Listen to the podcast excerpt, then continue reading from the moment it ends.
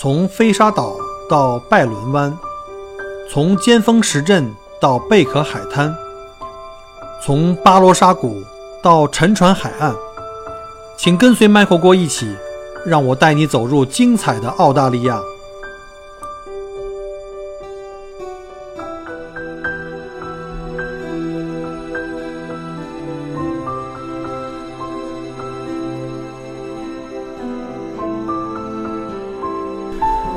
各位听友，大家好，欢迎再次收听麦克锅聊澳洲。啊，今天呢，我们有幸呢邀请到了我的好朋友哈，那个在墨尔本的这个资深的移民顾呃移民顾问这个赵燕 Michelle，然后呢，今天来跟大家聊一下关于移民澳洲的那些话题。欢迎 Michelle。哎，您好，Michael。好，呃，是这样的哈，因为我最近呢在做节目啊，就被这个很多听友加了我的微信呢，就。问了好多关于移民澳洲的问题，然后反应特别的这个激烈，然后也有很多听友呢，就是要求我给他们建了群，有很多的最近加的听友都是以这个移民话题为主的。所以今天想请您呢来，呃，加入我们的节目呢，能给大家分享一下关于这个澳洲移民的一些政策呀，一些这个环境，因为我本身我本我本人并不懂嘛，所以您就要请您这个专业人士来给我讲一下。但是在刚开始的时候，想请您做一个简单的自我介绍。行。啊，我叫赵燕。那我呢是零九年来的澳洲。嗯，来澳洲之前的话呢，我是在公中国的一个比较大咨询公司啊做就是咨询师，主要是设计活动啊。嗯。然后当时也是啊，在国内工作的时候也是挺疲惫的。因为为什么呢？因为当时经常的是要呃连续工作三十六个小时啊，四十八个。对对对，因为有的时候我们做那个车展呀，如果要搭场子什么的，又要赶计划，然后的话呢就会挺忙碌的。所以我在零九年的时候，当时我已经二十九了，就是比很多来澳洲的人，其实我的年龄比较大。我来的时候呢，比我年轻多了。但是我当时来的时候跟您不一样，我不是想来澳洲。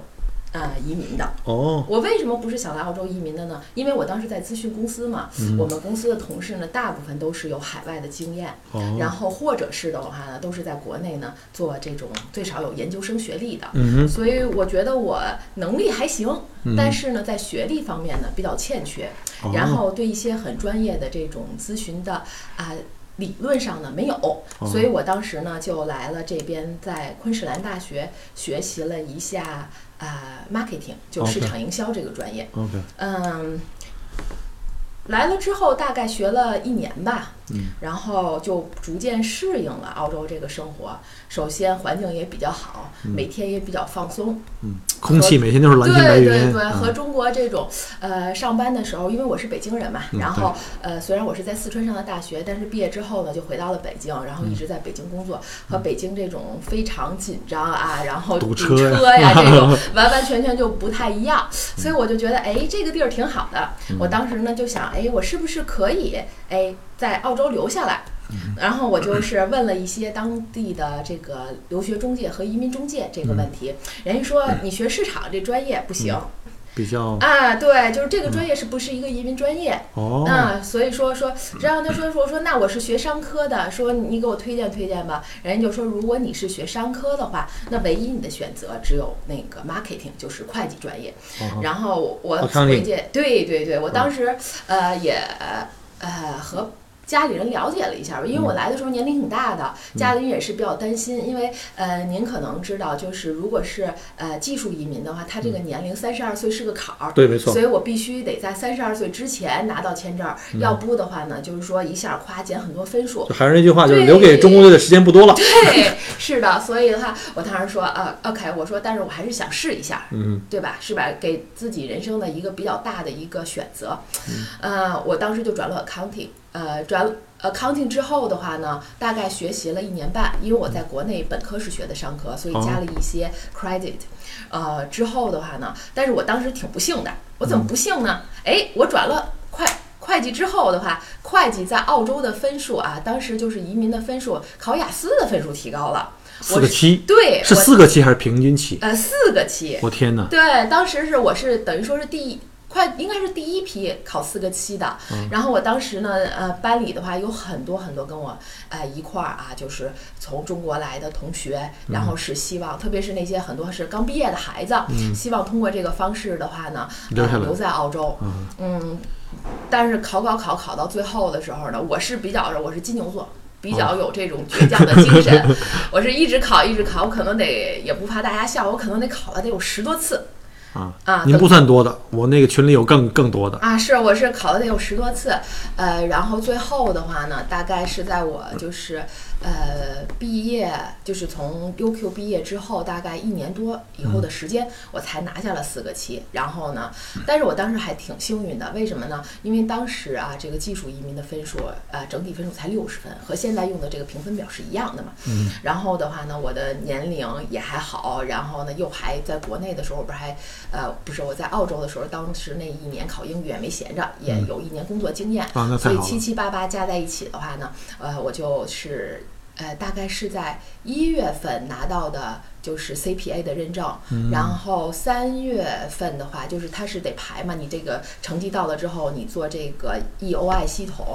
然后排的话，排了大概排了两三轮就排到我了。然后我三月份递交的，当时我五月份我就拿到了那个 PR，那是相当顺利。对对对，非常顺利。当时，对我当时觉得，哎，还是可以。就是说，最近虽然中间有些波折，但是最后的话呢，还是觉得就是拿到了，就是呃，对自己来说呢，也算是有。有一个比较完美的交代啊，呃，B，然后拿到 PR 之后的话呢，我就开始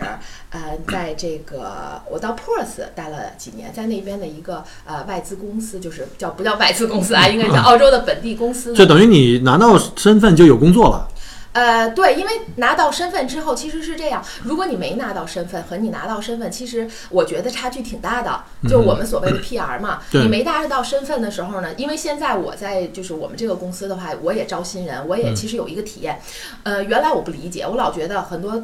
同事跟我很多就是大学毕业的孩子或者这边研究生的孩子说，哎呀，我没有，我没有，我我这找工作太难了。其实是这样，呃，我觉得拿到 PR。和不拿到 PR 确实之之间有一个很大的差异。为什么？不是雇主说不想用，但是说雇主，比如说我招了一个没有 PR，比如说拿着毕业生签证四八五的啊这些呃申请人，也非常优秀。可是他两年之后，如果他留不下来，我这两年对我这两年培养，因为澳洲的这个人工费用其实挺高的，对，而且还有加养老金啊什么，其实这是公司的一个非常大的支出。所以我们公司呃或其他公司所有的公司在招聘人的时候，考虑一个长线的，对你是不是最起码能在我公司待个三年五年是吧？在澳洲都是一个萝卜一个坑儿，对对吧？大家其实流动率并不大。所以的话，有没有 PR？其实当时对我，反正我当时自己找工作和现在我在招人的时候，我都是觉得对申请者来说还是挺重要的。没错，没错。对对对。然后我在呃 Perth 工作了。一两年之后，工作的也是挺顺利的，因为竞争也没多大嘛，是吧？比中国那个，反正早晨早晨的话，我都是七点起床，然后先去呃做个健身，然后八点多干干净净的就去上个班儿，然后下午四五点钟的时候就可以下班了。你这段分享完了以后，估计那个 很多听友都想赶紧办移民吧？对，所以当时还是生活的挺舒服的。但是由于我在 Perth 的话，我是后来考后来移居到墨尔本的原因，是因为有老人嘛，是。吧，呃，因为你想，我现在都三十多了，我爸我爸爸妈妈的话都六十多岁了。你把老人也搬过来了？呃，现在还没有，但是的话呢，我妈妈因为我妈妈已经退休，但是我爸爸还没有退休。但是呃，我妈妈的话之前的话来看过我几次，在 Perth 的时候非常不方便，因为我必须得下班了，然后带着她，然后去买菜或者周六周日。因为周围的这个华人环境华人环境少，而且我妈妈她不开车，那所以我当时就说，呃，正好我在 Perth 呃墨尔本有亲戚嘛，然后。我就搬回墨尔本了。搬回墨尔本的话呢，把工作辞掉啊？对，也没有说工作辞掉我，因为我是在这个做，我是做移民的吧，是吧？然后我就从公司的墨呃 Perth 那个办公室搬到了，对，转到了这个，正好有个机会就转到了墨尔本。然后的话呢，呃，这样的话以后现在妈妈来的话呢，因为墨尔本就是交通上也比较发达呀，对，然后她自己坐个 tram 呀，坐个呃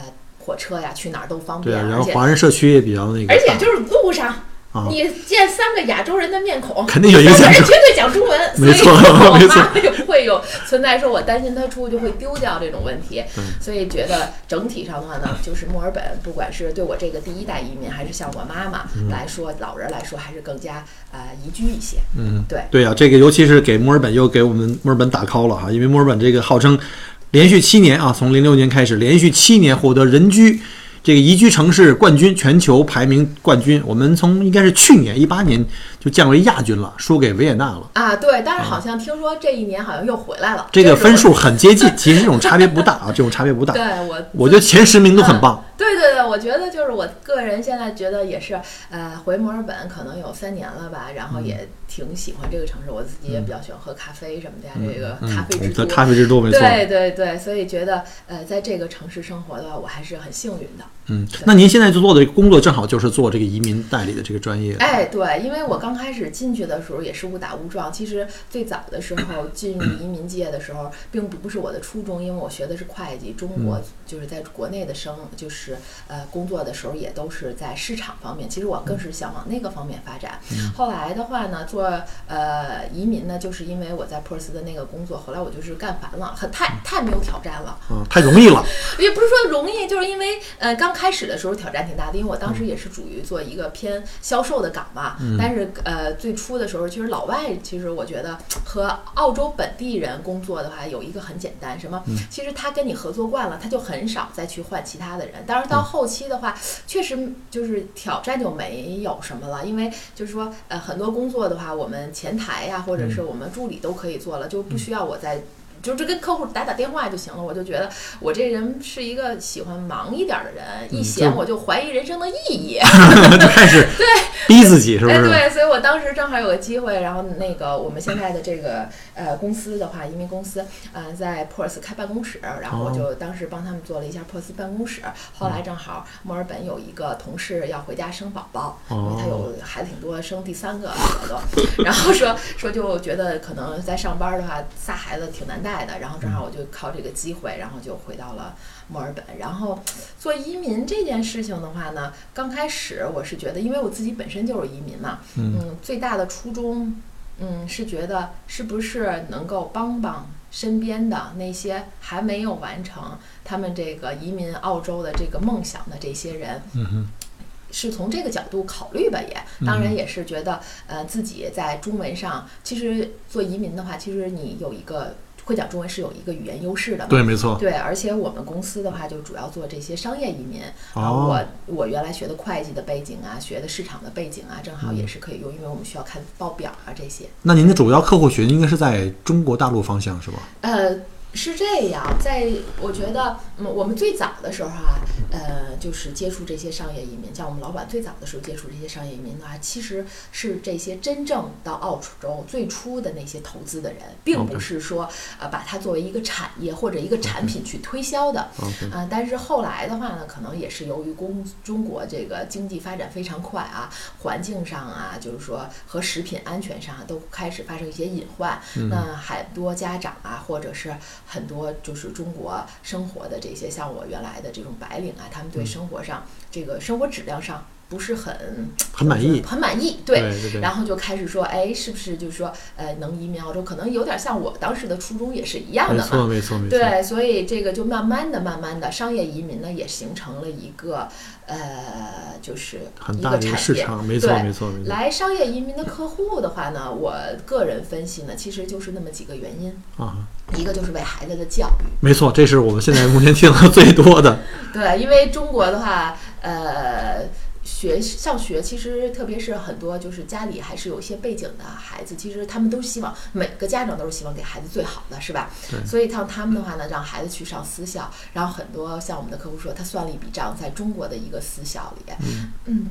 怎么说呢？就是说费用非常的高。我觉得起码得三十万一年，二十几万。对，但是比澳洲，其实你把孩子放到澳洲来上学还要贵得多。但是质量上呢，因为虽然他也请一些那个外籍的老师吧，但是我有一个呃朋友，也属于我的朋友，现在也是我的客户。然后他说他在太太原，孩子六岁上太原一个私校，说那个都是非洲老师。然后第一次见见见到那个他带着孩子带到澳洲，然后见到。那个我的朋友老老外朋友的时候，然后说就是这个叔叔讲英文，然后孩子特别搞笑，来了一句说，哎，说不对吧？说我见到的这个老师都是黑人，说说他也讲英文，就有可能他们老师的英语可能不是母语，就可能会把口音带的很就是这个我就不五花八门了。应该也是也有也也也有可能说就是口音上没有什么问题，嗯但是就是孩子的话，呃，就觉得可能这边的师资力量可能就是比及中国，如果要是因为毕竟这是个英语国家嘛纯粹，对，没错没错相对来说会更好一些。没错，这个可能是一个主要而且费用要比中国还更便宜，其实对对对对对，相对来说的话，即使你是做呃，即使你是做留学签证的话，其实也和中国是持平。那如果你要是办个身份的话，那你的费用的话，而且我看他们其实父母在国内把孩子们送到那些私校或者是这种叫做这种呃外国语学校的话，其实很多很多父母的想法可能还是为了将来孩子还要是出去的，对对吧？你横你横竖早晚都要出去的话，我觉得早一点适应海外的环境，可能可能还是更对孩子将来发展可能更容易一点。哎，对，因为呢，也可能是有两种家长。那么一种家长的话呢，就是说，呃，中国的就是家长，有些家长还是认为就是美国的常青藤，是吧？这个可能是孩子上大学的第一选择。但是呢，孩子的话呢，为了想上这些学校的话呢，或者是说，嗯，其实不是每个家的孩子都是人家的这个孩子，对吧？别人家的孩子所所以说呢，有的家长还是说希望孩子就是更加幸福一点，而且现在的话呢，在留学包括移民的，就是孩子呃出国上受教育的年龄呢越来越偏轻。没错那这在这种情况下，很多家长就不会选择美国，因为美国的话，包括持枪啊，包括整体的毒品环境。对对对犯罪率啊其实这些的话呢，嗯呃比较高，所嗯以很多家长来觉得，哎，这个美国其实让孩子太小去，嗯不安全。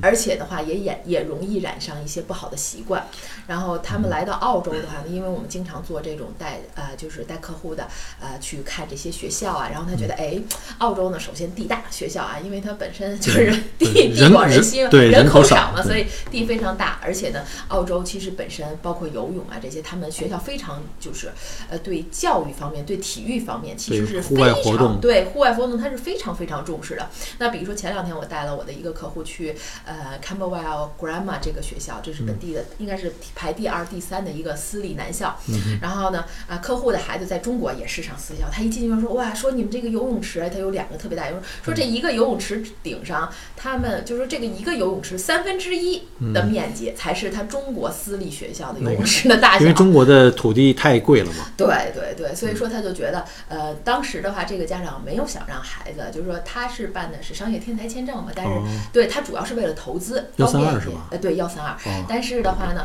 他并没有说当时没有想让孩子这么早过来，但是他看看到了这个，啊，这个游泳池，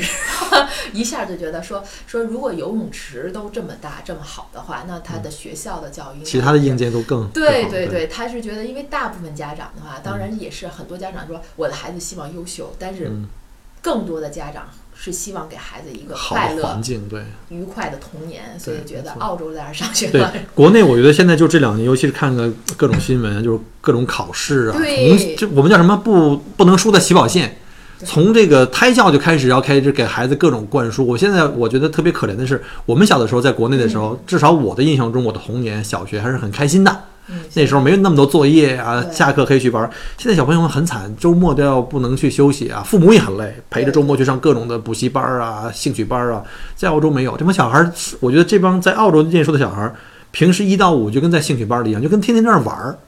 对，因为澳洲的话呢，它这边的学校可能和国内的学校不太一样，它在 就是培养孩子的时候，它是更重于孩子的性格，然后这个体育啊这些发展。比如说这边的孩子，他也不是说不上这些兴趣班，当然可能星期五、星期五他是上课下课时间早，三两三点钟就放学了。放学之后的话呢，有些中国的家长就看到，就是这边就是移民的中国的家长可能会带孩子去学一下音呃钢琴，或者学一下。中文，但是很多学校现在他们第二语言、原来的法语比较多，原来的话法语、德语啊，对法语、德语啊这些语言，但是现在的开始有中文了。对中文的话也变成了很多，就是特别是私立学校，他们就把它第二语言呢变成了中文，嗯所以很多孩子可以在学校的里呢就去学中文。还有的话呢，比如说周末的话，像周六周日的话呢，这边的家长一定会带孩子去做体育上的锻炼，比如说参加篮球队。这样的话，一个是锻炼孩子的身体，但是第二的话呢是教孩子如何和这个团体进行合作。所以的话，呃，我觉得澳洲在教育上确实是，这是澳家长啊，就是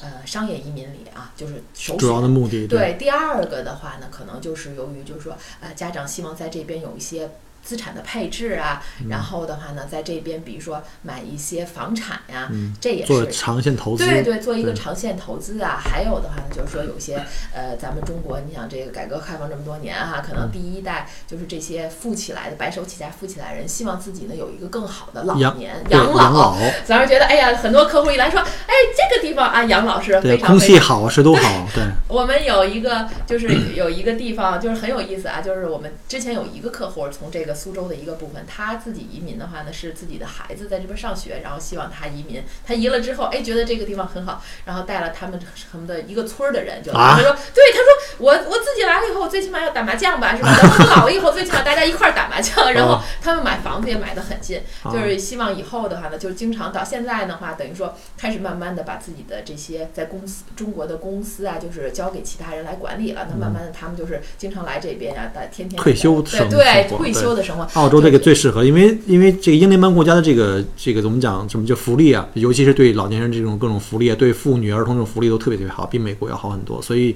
我看国内的这个富豪们，在过去几年以这个投资移民这个手段来将来给自己来找一个养老地的这个趋势也特别特别大。对，因为的话，这如果您说到这个呢，像比如说啊，澳洲在医学上啊，其嗯实在某种方面上和美国呀、这些都是持平的。对因为他们的话呢，呃，很多就是最它的呃，像比如说您到这边，比如说拿到 PR 之后，你可以拿到这个医疗，我们叫全民医保卡。嗯为什么叫全民医保卡？可能有些客户说，哎，我拿这全民医保卡，我去看个病，有的时候还得再收我一点钱。嗯但是我觉得全民医保卡的话呢，如果您去这个 Buck Bill，我们叫嗯就是说那个呃，就是全全国国家全付费的这个医生，其实和本地的这些私立医生没有什么区别。对，但是的话呢，我觉得全民医保卡最大的优势，我想跟大家分享的一下，就是我们自己有一个真实的客户，一个真实的案例。当时客户的时候呢，就是在中国也是呃公司的高管，但是呃工作压力太大，然后就办了这个技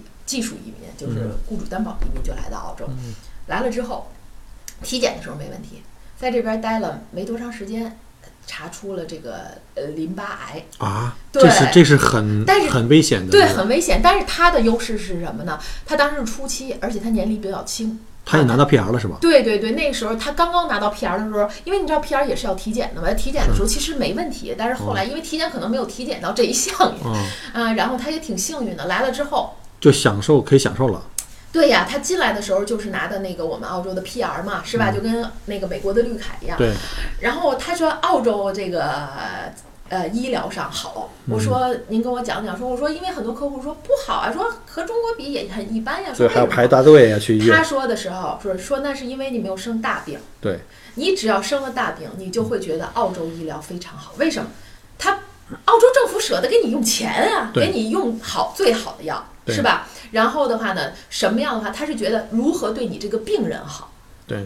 他就会给你用就是最好的，因为不光是医疗，还有这个这个用药，可能还有一个很重要的叫人文关怀。对对，就是它整体做的是非常好的。然后正好这个客户年龄也轻，嗯然后的话，这个等于说是最后治完以后的话，效果还是很好的。嗯等他那个差不多就是痊愈了之后的话，他还给我们公司就是来了以后，就专门谢谢，就是我们老板就说：“哎呀，我太感谢你了。”说当时办这个的时候，其实我还是很有一个犹豫，但是我觉得现在就是这个就是觉得这个选择是非常明智的。，但他自己话，他是觉得占了澳洲政府的一个大便宜。对，因为坦白讲，这种病的话，如果在国内，你可能个人要交纳很大一部分，因为很多药是不报的，尤其这种特别贵的那种进口药。但是在澳洲的话，有很多是报的，而且即便是你自费部分呢，它有很多地方是有 cap 的。就你，就是你可能你一年中在这个药上超过一定额度以后，你就不用管了，你就你就花那个钱几乎可以忽略了，政府都给你报了。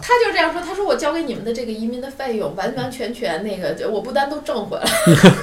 而且还就是挣多了，就是所以他是特别特别感谢我。对，是一个高福利的国家，就是这点比较好。对对对对，之前我们也有一些，就是我的那个，就是移民啊、医友里的这个或听友里的一些话题，他们在讨论，就是其实有很多父母呢，最开始就是想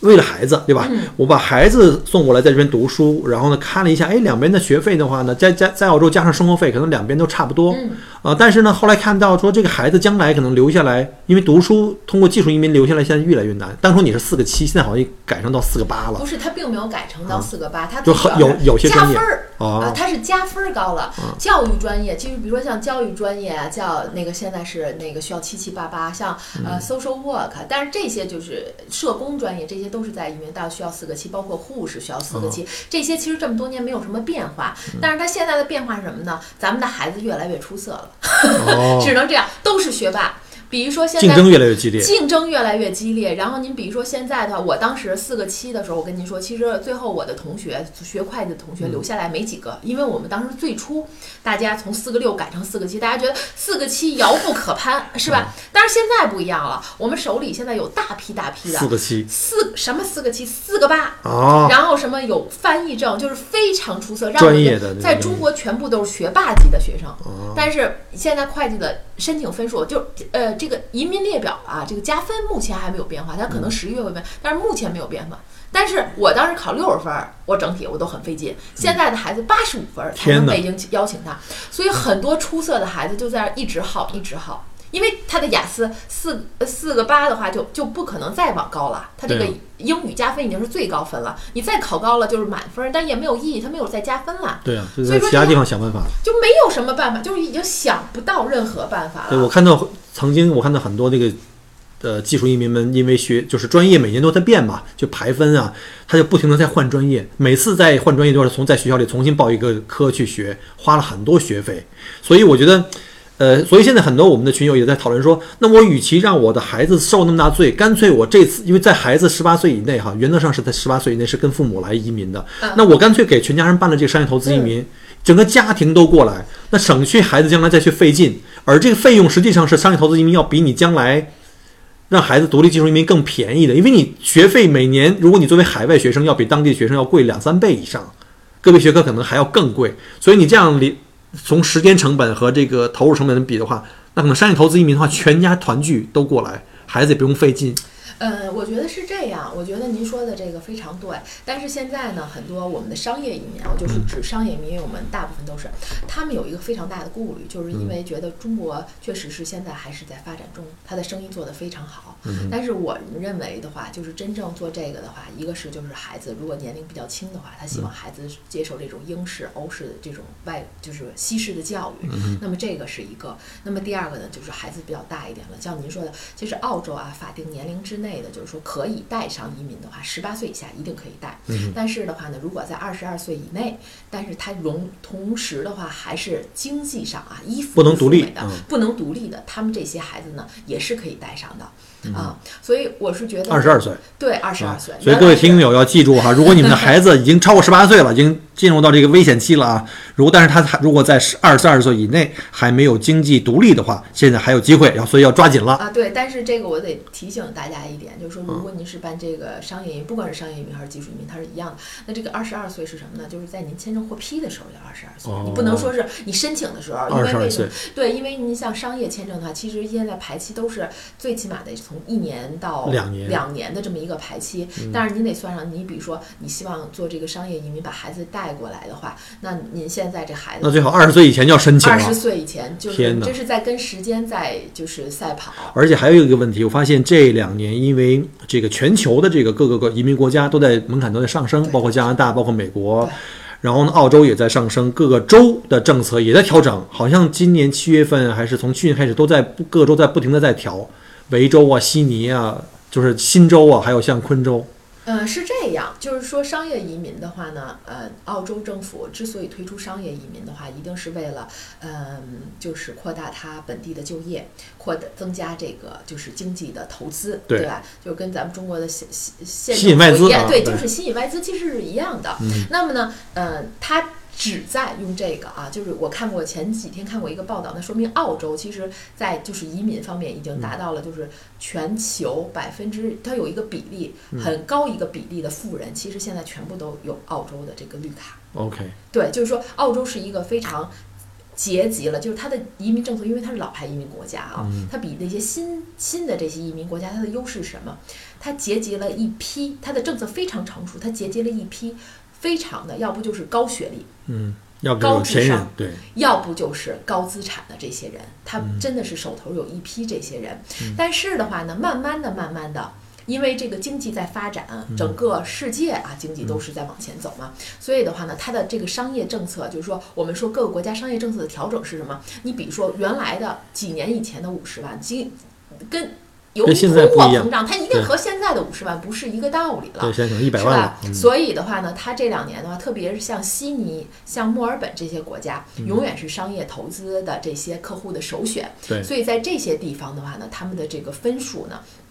就相对来说更高了。比如说，呃，举一个最近啊，如果大家关注这个商业移民的话，在在就是应该是七月九号颁发的这个消息，维州政府。那么七月二十二号的话呢，这个消息这个政策呢已经是正式实施了。那么呢，就是维州政府呢，他把这个幺八八 A 啊，就是我们叫那个商业创新型啊，这个签证的这个分数，因为整个。嗯，邀请的分数就是以联邦政府的邀请分数是六十五分。那什么叫联邦政府？比如说啊，我甭管是我是申请昆州啊，我是申请新州啊，或者是起步至少得65分嗯起步是六十五分。但是呢，他们在最近的话呢，就是维州政府说，OK，我觉得就是来维州的太多了，特别是来墨尔本的，或者说我想要这个里面最最精英的，最精英的人，所以呢，他现在的话呢，从七月二十二日以后的话呢，他把他的起入分数提高了八十，提高到八十分。天哪！对，然后呢，当时呃，当然呢，与此同时呢，他也就是调整了他的政策。然后你比如说原来的话呢，就是说呃，在这个修改之前，那么呃，维州的这些政策是三选二，就是说什么叫三选二？就是说您如果拿到了幺八八 A 创呃商业创新签证之后，您得到澳洲做个生意吧？那您做生意生意的时候呢，您选三个条件里满足两个。嗯，再加上有一个营业额的要求，你就可以转永居了。三个两个是指呃投资额是吗？还有加上雇佣人数，呃，不是，呃，对，呃，是可以这样来说。那么三个里面是第一个是呢商业投资二十万，就是我要带进来二十万，放在商业投资里买房不算不算。，OK，就必须得买个生意或者建个生意。啊，对对对，您的商业投资得二十万。嗯那么第二个的话呢，就是说，呃，你个人加商业投资，包括刚才说的二十万，你整体呢在维州的投资得达到六十万。啊，就是说我至少要带进来六十万，呃，起步，然后呢，这六十万里呢，至少有二十万用于我的商业投资。对，OK，然，后的话呢，第三个条件的话呢，你就是雇佣两个本地的全职员工。这是必须的，铁定的。不是，就是这三个条件里你选俩。哦你比如说，我举个例子，你说，OK，我商业投资二十万，我满足了，是吧？嗯啊，那我觉得我个人投资，然后我这贷三百万，我就不想买房，因为幺八八 A 毕竟还不享受本地的这个啊、就是本地人买房时的这个这个 stamp 多 duty 嘛了。多了百分之八。啊，对，要交一个百分之八的这个海外者购房税嘛。嗯，所以说很多呃，要我们幺八八 A 客户算这笔账，说，哎，这个房子它升不了那么多呀，是吧？嗯然后就说，呃，一年两年，我可能三年以后就拿到签证了，说我可能拿到签证之后，我再去买一个大房子，嗯说那这样的话呢，他不愿意交这个百分之八。那在这种情况下的话，他说，OK，那可能他的生意，比如说是餐馆这种，他就需要雇人，那我就雇两个本市本地的全职员工，所就可以三个里面够两个。够两个，然后与此同时的话呢，您在这个澳洲的生意您满两年以上，然后你第二年的营业额达到那个三十万澳币，哦然后呢您就可以申请这个八八八 A 这个永居了。当然这里面的话，我里面有一些东西没有就是呃讲得很细，如果就是。就是听众有一些问题的话，到时候可以跟 Michael 说，然后也可以问我们，我们可以把这个就是讲讲得更加详细一点。没问题，没问题，因为我们毕竟这个还是来聊聊天。但是啊，对啊，回到这儿啊这是旧政策，啊，现在 对对改了，又又改了。啊，对，改了。呃，那么现在呢，比如说啊，现在是那个呃七月二十二号以后的这些申请人啊，嗯您在维州做生意，您就必须得雇一个人了，至少一个人 full time。呃，必须雇一个人 full time，哎，这是一个。那么第二个的话呢，如果您要是呃，就是说做出口，因为咱知道维州政府的话，其实有很多产品，你比如说奶制品非常好啊，澳洲牛多嘛，是吧？奶制品非常好，或者是红酒嘛，红酒呃出口这些产品、啊，养乐河谷这我很熟啊。还有啊。对对对，还有一些比如说保健品啊这些，您要出口呃，就是做在维州贸易之类的。对贸易类，您如果是维州政府担保，原来的话，你主要产品是维州产品，你也可以出口一些南澳的呀、西澳都可以。嗯那么现在它改了，你从七月二十二号以后的这些申 申请人，等到您拿到之后，您必须百分之百都是维州的，维州产品必须是出口维州的产品了。所以它这个，您看它的一个政策调整越来越严格，就越来越严格。那么这个呢，也是呃支持幺八八 A。其实有些客户说，你说这个影响大不大？其实我们认为的话呢，就就我们移民中介专业的想法的话，我们觉得其实这个影响啊，对客户来说其实挺大的。为什么？因为你想，呃，我这个雇这原来我这个自己。可以自己干啊！对我自己干呀，是吧？我这钱我自己，最起码我买房我交百分之八，但是我我虽然交百分之八的海外者购房税，但是这房是我自己的呀。那现在我得付工资，为澳洲的工资一个人最起码就是安，我们叫 entry level，就是最低工资的保障是四万澳币，也就是二十万人民币。嗯嗯，是吧？你说你付这二十万，特别是你一个新起步的生意，你得在多长时间，你得有多少利润，你才能把这个二十万给填充到？所以我们认为，就是维州的这个政策啊，其实对那个。呃，就是我们的这个申请人来说，其实幺八八 A 的申请人来说，就是影响还是挺大的。对对，我觉得很多事情不能往回看了。就是一方面呢，就是说，你看，像我也是投资移民，我当年的幺六三，那当时我们往回比的话，肯定是现在越来越严格。对的。可是我们看到一个趋势，那你往以后看。将来可能还会比现在更加严格，因为毕竟澳洲作为一个新兴移民国家，越来越多的这个，尤其像我们中国大陆的这个投资移民越来越多，那肯定政府就会希望把这些人呢，通过这个门槛越来越高的方式呢，只要那些最精英的。所以我相信以后的这个政策会越来越严。所以呢，如果要是目前还在犹豫的，不要看眼前这个点儿困难，以后可能会越来越难。其实呢，这个呃，我们就是。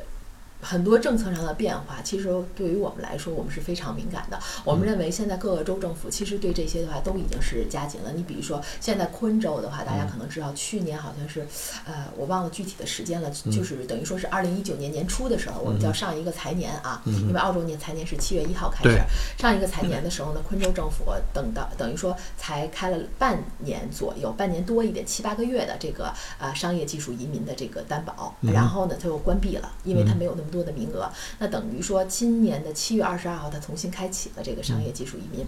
啊，sorry 是商业移民，技术移民还没有。所谓关闭是指它的名额全用完了。对，它的名额全用完了，它就不让你再申了，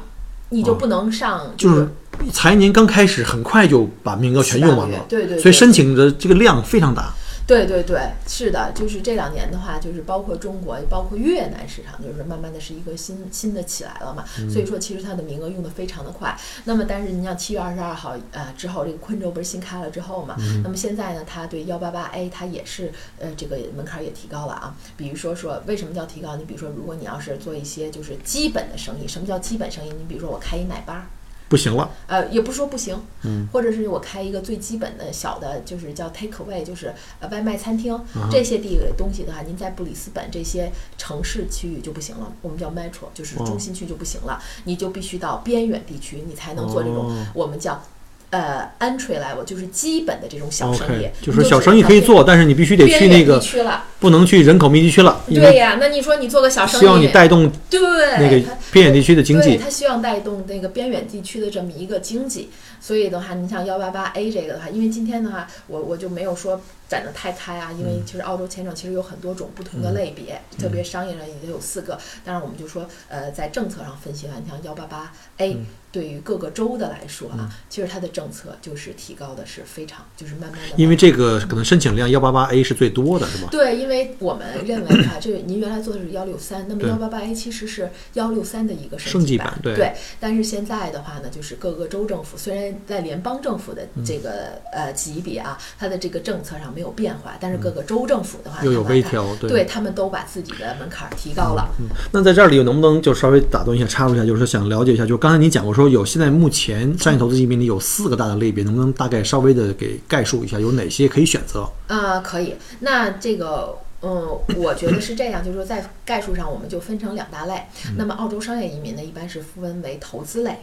和商业类。我们什么叫商业类？商业类就是说呢，等到您拿着签证之后，你得到澳洲投资做生意，啊，你得做个生意啊，最起码，呃，所以的话呢，这个呃是一大类。那么有两个类别，一个是幺八八 A，幺八八 A 刚才我们也谈到了一些它具体的政策啊。那幺八八 A 的话呢，它是一个四年的邻居签证，或者呢还有一个类别叫幺三二，幺三二的话呢我们叫商业天才类，所以呢它呢是一个一步永居的类别。嗯，对，所以呢这是就是获批以后直接就是 PR 了，对对对，但是它是 conditional 的，对，它也不是说 conditional，它是什么嗯呢？您拿到这个 PR 之后，由于在您申请 PR 之前，您对州政府有了一定的承诺嗯承诺，但是您在拿到这个签证，然后入境当天开始算起啊，两年内您得实现您对澳洲的这些承诺，或者是对州政府的这些承诺。那么呢，他会在如两年之后的话呢，他就会给您发一封函，这个函呢就是说给您做一 survey，就做一调查，嗯你是否满足了对就是州政府对移民局的这些承诺。如果您啊。就是该把投资的都投了，然后生意进行的也不错，那么呢，您就是他会发一您您封信，接您接着拿着就就行哎，对对对啊，但是如果你要说没做到呃我没做到，因为我们当时有一个客户就是这样，他申请的是这个幺三二商业就是天才移民，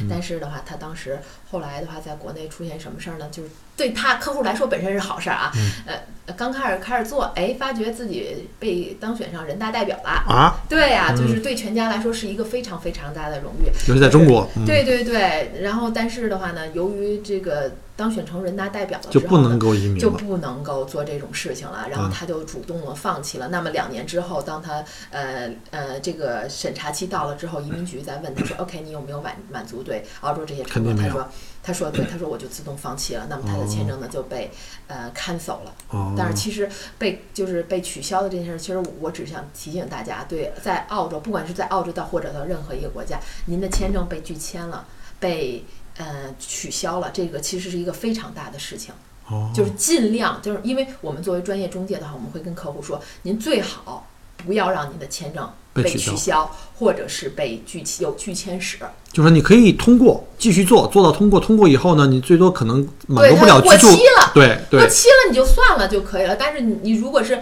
被呃，因为因为您比如说呃，我举个例子，就是说如果、呃如果您不管是申请哪个大的国家，包括小的国家也一样，您在申请它的签证上，即使是旅游性的签证啊，它上面一定都会问您，您之前是否有其被其他国家的拒签史，是否有对其他国家的这么一个那个呃叫什么那个呃 cancellation，就是嗯取消史，嗯，这些的话，其实对你来说的话，还是比较比较那个严重的一个问题。开始，嗯，对，所以说的话，还是像刚才再重复一遍，就是说，大家如果在申请签证的话，我们觉得这是一个大的决定，嗯对吧？你尽量让你的签证过期，而不要说啊、由于任何原因被取消取消，没错这是一个。那么再回到我们刚才谈到的这个幺八八和幺三二这两个签证，嗯那么这两个签证对申请人有啥要求呢？我也给大家就简单说一下，如果大家有具体的问题，到时候我们再来说。那么这两个签证的话呢，由于是呃以后您要到澳洲来做生意，所以澳洲政府对您要求是什么？如您必须在公司占有百分之三十以上的股份，在当呃澳洲当地公司啊中国的啊，在中国的公司，对就是你的背景，现在有的公司啊，在嗯现在你在中国已有的公司，你就占百分之三十以上的股份。嗯然后的话呢，您的营业额啊要达到一定要求。啊、如果是比如说啊，呃如果是幺八八 A 的话，营业额的话，你在过去四个财年，中国的四个财年里，那比如现在一九，就是一八、一七、一六、一五这四个财年里，嗯你得有两年达到五十万澳币，就是两百五十万人民币以上。这个还是不太难的吧？对，非常简单。但是你要记住，这可是您报给税务局的，不是您自己必须透明的，对，不是您家里那本儿那账。然后的话，在资产上的话呢，幺八八 A 要求呢，你得有四十万澳币，就是八，呃，不，sorry，八八十万澳币，就四百万人民币的这么一个。这个包括房产吗？包括呀。对我评估一下房产，现在在北京北上广这种城市，随便一评估就超过这数哎对呀、像这个，所以说一般情况下的客户对这个房产上是不会有，特别是在这种一线大城市啊，包括二线城市，一般的情况下，这个没有什么问题。那么呢，呃，包括存款也算吧。呃，存款算，但是我们不太喜欢用存款，因为中国咱们客户目前还存在这个问题，就是因为中国的这个个人税收政策其实它不是很你得完善。证明自己是税后收入。对呀、你你哦这个不一定是了解了解你你比如说我有个七一一两千万在银行里存着呢，那您 怎么证明啊？你怎么证明啊？那是您交了税的钱吗？是吧？对所以说这是对幺八八 A 的要求。但是有些客户说，哎，我这些要求都满足，我为什么还是啊，说我不符合幺八八 A，因为这个幺八八 A 的它是一个评分的签证。什么叫评分？它按照您的年龄啊，按照您是否有本科或者是大专的学历啊，您的英语水平啊，然后您的资产量、您公司的营业额，再加上您管理生意的年限，包括您公司的一些资质啊，所有的加在一起，林林总总您达到六十五分，您才可以申请这个签证，这是入门级。那么刚才也说到了，如果您要想参申请维州，那现在您的入门分数已经变成了八十分。啊，所以这个移民如赶路啊，不能慢一步。对，呃呃，然后呢，我们就来说一下这个幺三二商业天才。其实商业天才签证，在我个人来说啊，嗯，是一个非常好的签证。为什么？首先它一步永居。那咱们就要说说，就在这儿就再展开一下，什么叫一步永居？什么叫邻居？嗯，您要是拿到幺八八。类的这些签证啊，它是属于一个四年邻居签证。您拿这签证好处是什么？我们叫 T R。对，您孩子到这儿来上学，可以享受澳洲的十二年义务教育。比如说，呃，翻译成咱们普通话就是说，您只要是上公校，你就不用付学费了。对，没错。啊，然后呢，您可以在澳洲本地啊买一套，买一套啊二手自住房。二手自住房，对你不能这房你不能买了以后出租啊。这个就是幺八八 A B C，这最大的好处，你看可能就是大家发现，哎。没什么特别的，最大好处就是上学，孩子上学这是最好的，省钱了，省钱省很多钱。那么呢，幺三二就不一样了，幺三二呢它叫商业天才签证，他拿到这个签证人，由于他是一步永居，您拿澳洲啊，您随便买房。您就跟我们一样啊，跟澳洲本地人员随意买房，没省了百分之八，有钱可以任性啊，对，省了百分之八的这么一个海外投资房呃购房税。所以刚才讲的那个 T R 那个幺八八 A B C 还是要有百分之八，百分之八的，嗯。然后第二的话呢，啊，刚才我们说幺八八 A B C 的话，这三类签证您拿到之后，您只能买一套二手房，但是呢，您要拿了幺三二的签证，您随意买。澳洲所有的房子任您挑，是吧？也，然后第三个的话呢，就是说上学这个事儿，呃，幺八八 A B C 只是十二年义务教育，就是说小孩子上到高中高三以后啊，如果你上大学，你还得按海外者的，就是海外的，就是国际学生付费。但是如果你拿到的是幺三二签证，P R P R，您在就是澳洲上大学也是按照本地生，其实澳洲大学本地生非常贵，非常贵，就差距是非常非常。我看了一下，我周围有那个把孩子送来读书的，他在澳洲的学费跟美国差不多，加加上生活费可能比美国还要贵。那学费这块儿的话，本地学生可能只是个别学科啊，我看到有差不多是三分之一的样子。三倍，对，嗯，就差的非常大，就是大学的学费其实比高中和初中的学费差距还要大，没错。对，然后的话，其他的就像我们说的全民医保卡，您拿到这个呃幺三二商业天才之后，您就享受了刚才所有的这些哎澳洲的医疗啊这些啊，这个免费医疗这块，免费医疗就全都享受。我看这光学费这块的话，已经够全家人的商业投资移民的这费用了，比那个要要贵很多呀，学费更贵啊。啊，对呀，就可以看您怎么来。嗯，呃，说这件事儿确实是，就是按如果你要办幺八八 A 的话，特别这就是为什么我们很多中国的商人啊，我们中国的商人其实是世界上可以说是最聪明的商人，他们算了一笔账，幺八八 A 这个签证，你想你整体在澳洲的投资。呃，三百万人民币，其中一百万投资到商业，另外两百万你还能买个房，那是自己的财财产啊，对，自己财产。所以说，你真正你一百万的话，您孩子这儿上学，两年就没了啊，对呀，几一两年之间可能就没了。这个的话，所以说它之间的差距还是挺大的。所以这就是幺八八 A 和幺三二。那么刚才说了幺八八 A 的要求，那幺三二是什么要求呢？它是一个进阶版的幺八八 A。您在公司呢，还是要出有百分之三十以上，在国内的公司，对对对，除非。您这个国内的公司是个上市公司，上市公司您百分之十就可以了。哇，上市公司百分之十也很多了啊！对呀，是。然后第二点的话呢，就是说营业额上的要求的话呢，像幺八八 A 咱们说了是五十万澳币，就是两百五十万人民币，但是幺三二的话呢是，呃，您交给税局的这块你得达到三百万澳币，就是一千五百万人民币。OK，对，那这个就很大了。对，第三个的话呢，就是说，呃，在您这个公司的话呢，幺八八 A 对您在公司的呃净资产上没有要求，小生意也可以。但是幺三二的，您在公司啊，就您的部分的这个控股一定要占到一个呃四十万澳币的商业净资产。就是不光有比例的要求，还得有一个真金白银的这要求。对对对，在公司里的那个资产量的要求啊。呃，然后之后的话呢，除了这个四十万，也就是两百万人民币在公司的资产要求之外的话呢，啊，您还得有一个一百五十万的资产，澳币的资产，就是说七百五十万，对，呃，包含刚才我们说的这个公司的这个部分资产的。然后呢，您得这个钱到时候您可以啊，得转到澳洲。OK，也就是幺三二，呃，在联邦级别的啊这个一个呃政策的要求。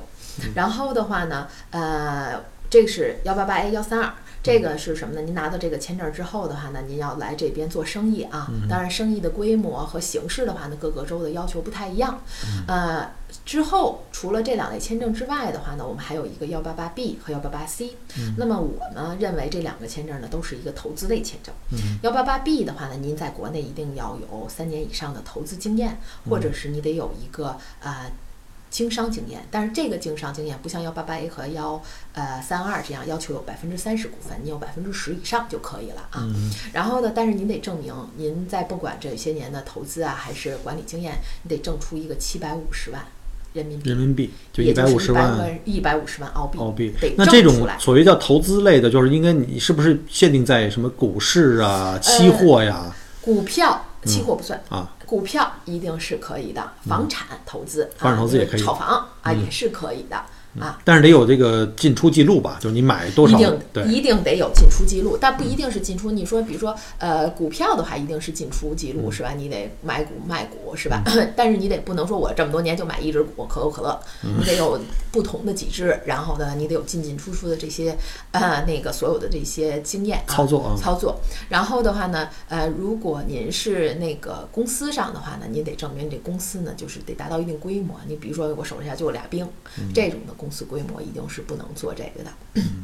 然后呢，您这个一百五十万，然后但是还说呀，就说如果你是房产，你不一定说我必须是买房卖房，租房子也算啊。这个时候客户一定问您，那个租房的话没交税呀？这个那那这就不行。呃不。这个是没有问题的，没有问题的。我分享点干货给大家，没问题。就是说，如果我是买房子过来，我就出租出去的这种运营的，可能我这个税务并不透明，也可以的。这没有税，因为中国对这块没有一个很严格的要，这是政府级别的。哦，这是在中国这政策的原因。对对对，这个是没有问题的。这个就是幺八八 B。那要那客户说了，幺八八幺幺三二，我都是要到这边来投资做生意。那幺八八 B 各个州有什么要求？那现在呢，就是各个州对政府的话呢，对幺八八 B 的要求就是说，你什么呢？您得。投一百五十万到州债，就是你比如说你做维州的项目，你说我要生活在墨尔本做维州的项目，那你得把这一百五十万投资在这个啊维州的这个政府债券里。那你说我做南澳的，那你就是南澳的这个政府债券里，呃，跟咱们国中国的国债差不多，利率很低。但是的话呢，它的优势什么呢？相比于幺八八 A 来说啊，它有省事儿，省事儿。你不需要做生意啊，对你不用管理吗？对呀，你这钱投在那，其实也很保险嘛，是不是？它是保本的吗？呃，您州政府不行了，那您这钱一定不保本儿。但是州政府怎么可能不行呢？对，没错。只能说利息很低。但是的话呢，保本上绝对这个州政府的州债是没什么问题的。OK。然后呢，它另外一个要求就是您得在这接下来四年呢住够两年。哦，就等于你就是把钱给我，然后呢，你就这儿住着就行了。对，你不用去天天辛辛苦苦的早出晚归的去做生意啊，做生意啊，运营。很多客户的话，比如说拿到幺八 B 的之后的话，他就比如说在国内就是可能是企业高管，嗯，他可能在这儿找个工作，学学英语，嗯，啊，这些呢都是可以的。就是两边飞一飞啊，在这边休息一下，这样也是一个很好的，直接退休了嘛。呃，对，而且你说这个幺八 B 比幺八 A 的话，你说要带孩子也是很方便的。你说孩子上学啥的，就是不需要再没错没错。送完孩子我还得做生意啥的。这个真的是比较适合这些高净值人士。对，投资类，投资类，比如说在国国内有这些经验的，这是幺八八 B。那么幺八八 C 呢，我们就是那个简单粗暴啊，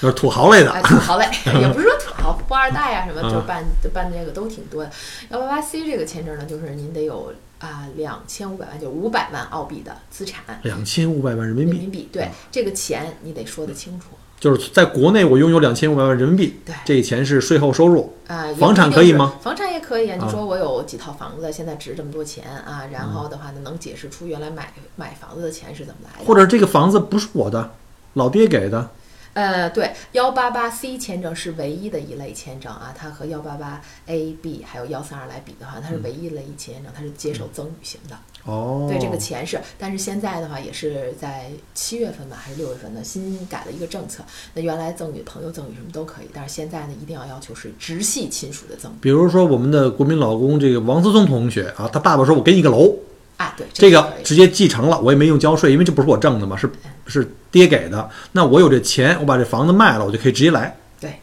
不需要证明这房子是我交税的什么结果只要有就行。对对，房产证上写着是我的名儿，呃，不一定啊，那你爸的名儿，然后把这个钱，比如说嗯赠予你呃赠予给你也是可以的。哇，那这个真是土豪签证啊！哎，对，嗯，我觉得是这个各个签证就是办理的人群不太一样。你像幺八八 C 这个签证的话，我们觉得大部分客户一个是为了资产配置，是吧？就是说，呃，第二个原因的话，做这个签证的原因就是为了给自己一个呃叫。呃，backup plan 就是说，呃，就是说，呃，在这边的话，它不一定，因为呃，像办幺八八 C 的话，像我刚才说的，其实很多就是我们所谓的富二代啊，嗯呃，是办这个办理这个签证。但是的话呢，我在我的接触中，其实很多的富二代非常有事业心，他们希望在国内呢，继把家里的事业、家族事业发展的更大。但是他办这个签证呢，就是为了比如说以后小孩子大一点呀，到国外上学呀，然后他就用这个签证，然后与此同时呢，再做一些资产配置。所以这个也上来以后也是一个四年邻居，然后要住够两年就行。对，但是幺八八 C 比那些签证，其实它最好，它对什么年龄啊也没有限制，因为你像幺八八 A、B 还有幺三二的话，它一般的情况下年龄都限制在五十五岁以内。哦，但是这个幺八八 C 这个我们叫重大投资签证，其实对年龄是没有要求的。就是你把五百万要一定要带进来，对，五百万澳币投在哪儿呢？投在本地的基金公司里，但就政府指定的。呃，也不是说政府指定的，但是政府的话呢，它有在它的这边金融监管机构的话呢，它有一个 list，有一个清单。那么呢，这些基金公司合规的基金公司呢，一定是在本地啊的那个，它控制一个非常，就是它公司管理一个非常大的资产量，达到一定程度之后的话呢，它才可以管理这个幺八八 C 签证啊人的这些资金。哦，那这类的签证我觉得还是最爽的了。嗯，我觉得是这样。我在个人来讲，就是因为我们接触很多客户，我没有认为说是哪个签证比另外一个签证更好，而是说更适合。对更适合。所以一般情况下，在我们给客户在做这些签证的评估的时候呢，呃，我们都是先问一下客户，您自己对这个签证，你为什么要办签证？这是最主要的原因，是吧想？来干什么？啊，对，你想来干什么？你是为什么要做？你是为了教育？你是为了资产投资？还是说你只是为了要一个 backup plan？或者是你你告诉我原因之后，那么我你能不能做移民监？是吧？你拿了这个签证之后，你是不是想办永居？是吧？你告诉我你的原因之后，啊、我才会跟您这个推推荐你适合的这个签证。呃，说到这儿呢，我也想说一下，就是说为什么现在我今天讲了很多讲商业签证，因为毕竟我自己是做技术签证的，可能有很多朋友会说问你为什么推荐商业类而不推荐技术类？嗯，总结一下，我觉得是由于。几下以下几个原因吧，因为我自己是做技术来来的，那么呢，整个啊从那个上学开始，等于说第一年不算，当然第一年就是享受？对，拥抱知识嘛，然后学习市场营销，就是拥抱知识。当然，第二年当我转了会计之后的话，我就是完完全全就是为了拿身份。呃，我个人感觉是，就是我整个蹉跎的话，可能大概是整个从我想拿永居到我拿到永居，大概之间得有三四年的时间。嗯，技术类签证，我并我并不认为它是一个，它在某种上是一个好的，它是为一些非常有就是知识的这些人士在某个准备学霸，领域里对吧？对对，在某某些领域做得非常好，或者孩子年轻的孩子，但是它最大的不好的地方是在哪？它有一个很大的不确定性。你比如说，举个例子，当时跟我很多同时来的朋友啊，是有像我的同学，学会的同学，当时由于政府变分儿了，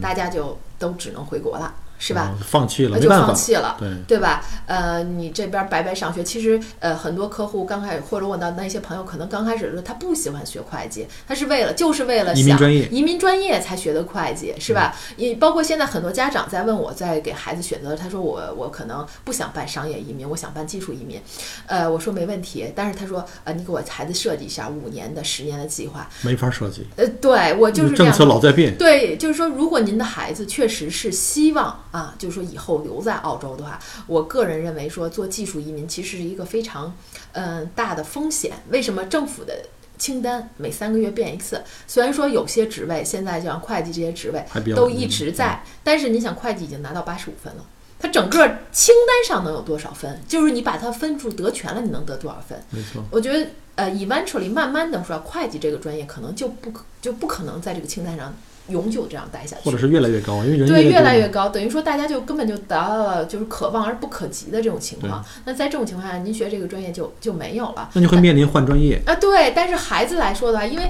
我认为对于孩子来说，最主要的是他自己要做一个以后自己想做的事情，是吧？因为现在的孩子和我们当时不一样，现在的孩子还是要有自己的生活，有自己的理想，有自己的追求。我不希望就是说很多孩子是只是为了我想移民留下来，对，然后就去学这些不好而。且对我还也周围有一些实例，就是我周围的一些就中国人的留学生的孩子们在这儿，因为为了适应这个政策，在几年里面换了三四个专业，对不停的在交学费，不停的在重新开始，他自己并不喜欢。对，交了很多的钱，做了很多的事情。对呀、当然到最后，即使您拿到了永居，你你所有专业都是半半途而废的。哎，对，或者是你到底孩子会不会做这个，他愿不愿意做这个，这是最主要的。所以说，我认为就是家长要让孩子学移民专业，呃。从而到以后几年之后等孩子毕业拿永居这个事情来说，适用于一部分人，但是不是适用于很多人。也就是说，它的政策风险和时间成本太高。对，但是像幺八八，像商业签证的话，它最大的好处是什么呢？在您入境之前，你别说我拿到幺八八 A、B、C 或者是幺三二，您拿到了，等因为州政府担保，您拿到州政府担保的时候，你的对本地的政策你就已经确认了。对，就不可以再变了。就不可能再变了。那你说，比如说他说 OK，我给你幺八八 A B C 的时候，或给我给你幺三二签证的时候，你只要后期按照移民中介和按照政府移民局对您的要求来往下继续实施的话，你很你其实。百分之八十你是可以拿到永居的，所以说你的政策就被锁定了，所以这是一个非常大的就以后政策再变化，对我已经拿到州担保的就没有什么影响了。啊，对，所以说你在心理上，你这个就完全不一样。我觉得我当时，呃，从开始学会计到最后拿到永居的时候，我其实每天我都是还是过得很战战兢兢的。我相信很多的客户跟我的感觉是一样的。你只要一天没拿到这个永居，你都是很担心，我到底能不能考到雅思四个七？你已经好，你已经好多了。现在的，我相信现在很多我们的听友都是技术移民，他们还在过着这种追追关的生活。但是他现在的这种环境比你当年更加的恶劣。对，而且问题是。孩子，特别是年轻的孩子，他跟我觉得年龄就是相对来说，比如说四十岁像熟一点，对，成熟一点他不一样，他每一天都很宝贵。他如果拿不到永居，他就一直在这边考雅思。那如果他用这个同样的时间去做一些自己喜欢的事情，在事业上打一个基础的话，对他的以后二十年、三十年其实更重要。没错，像我们一样，当时有一个客户就是这样，他的话呢，孩子呃在苏州那边嘛，嗯。然后的话，苏州您可知道，就是说他有的地方，就苏州本地的经济是非常非常发达的。但是他也有一些地方啊，就是属于浙江是呃江苏啊对江苏。呃江苏的话，像浙北啊，对，是非常非常穷的。对，或者苏北苏北。啊，对，所以这个呃城里的啊，嗯就是条件非常好的孩子和那些高考是他唯一希望的孩子进行竞争，所以说其实所以很多苏州这边的孩子最后选择了就是到国外来读书，因为有钱，但是分数一般。啊，对，他们就不是不是说分数一般，就是说家长不希望让孩子过那么大压力、那么辛苦的生活。我的童年没有童年，全是书，是吧？所以说在这种情况下的话呢，呃，我们当时有一个实际的案例就是这样，就是说孩子的话呢，后来来了，来了之后的话呢，也是读了移民专业啊，上的莫大啊、学的会计 本科，但是呢，等到该申请永居的时候，因为他是按年龄什么打分的嘛，孩子年龄小，因为他高中就来这边读的什么呃。呃 c a m b e r w e l l Go School 是吧？就读完高中，在这儿读了莫大的本科，然后呢，要不还得再读研究生。孩子说：“其实我想开始工作啦，我想就是说享受一点我的人生了，是吧？你成年了嘛，希望做一些自己的事情了，但是不想再读书了。然后在这种情况下的时候呢，哎，呃。”但是还拿没拿到永居呢？但是孩子很难回去了。你让我高中在这儿读的，我大学在这儿读，他已经。适应了墨尔本的生活了，他不想离开这个地方。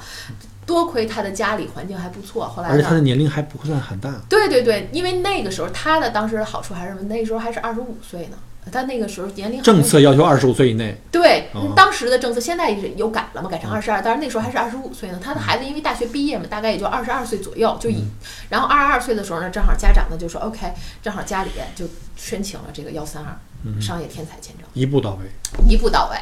然后呢，现在的话呢，就是孩子呃，就是在这边生活的也这孩子好幸福啊！